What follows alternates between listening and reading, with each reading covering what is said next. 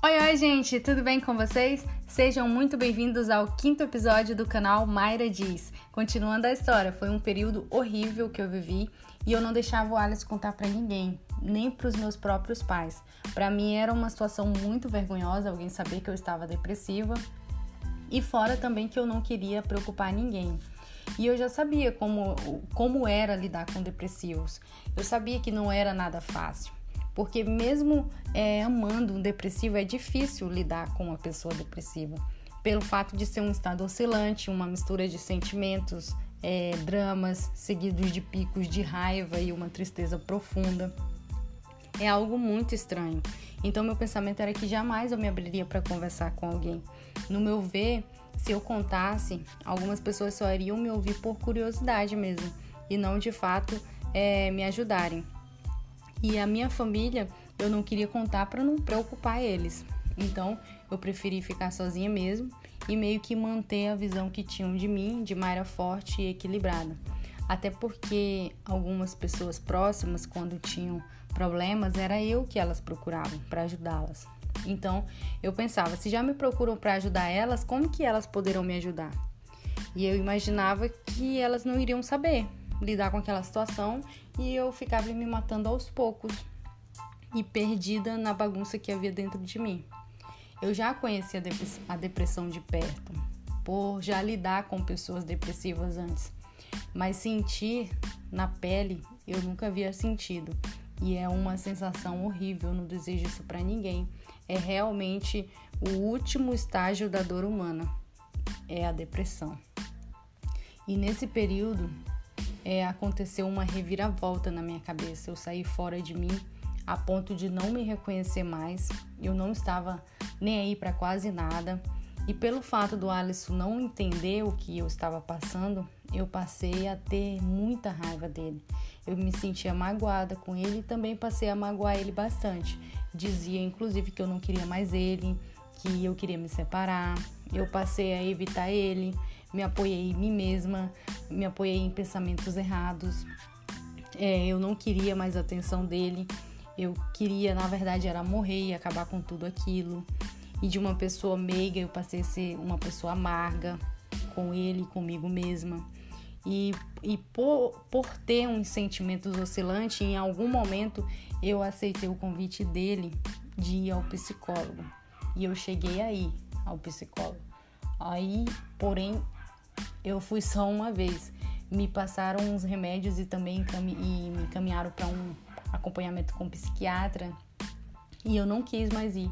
Eu pensei, eu, eu não vou tomar remédio nenhum, eu não preciso de psiquiatra, eu não preciso de psicólogo e, e também eu não tô doida.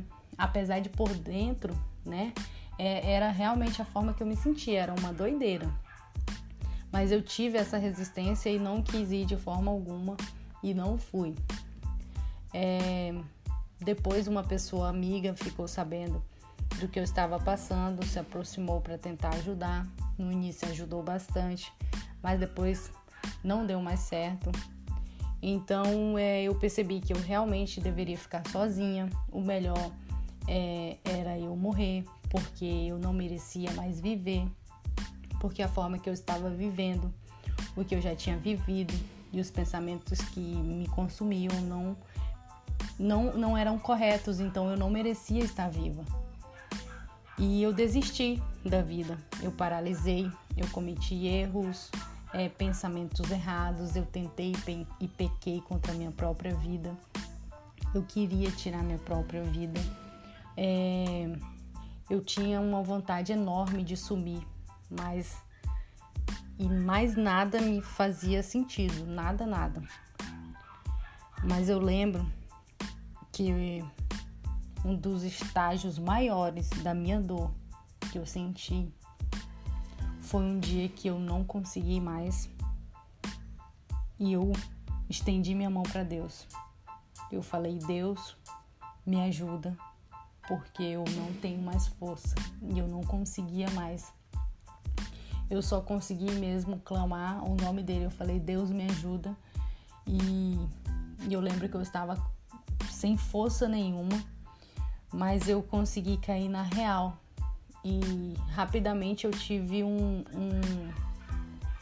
um, um estado de consciência, de questionamento. Eu comecei a questionar e eu pensei, por que, que eu que eu fiz tal coisa, por que, que eu pensei tal coisa, por que, que eu magoei o Alisson, por que eu não tive autocontrole. Nisso eu me senti muito mal.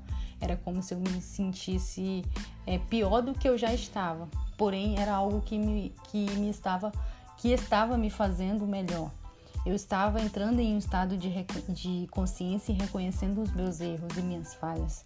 E com um forte sentimento de arrependimento e um um sentimento terrível de culpa e se sentindo burra por ter deixado tantas coisas ruins acontecerem comigo, eu passei por, por mais uma guerra. A guerra de ter que me perdoar e aceitar a graça de Deus e a misericórdia dele sobre a minha vida. E isso foi um processo que, que foi difícil para mim. Aceitar é, a graça de Deus sobre mim, porque eu me via é, imerecedora de, de tudo que Deus estava me proporcionando naquele momento. Continuo no próximo episódio. Até lá, tchau, tchau.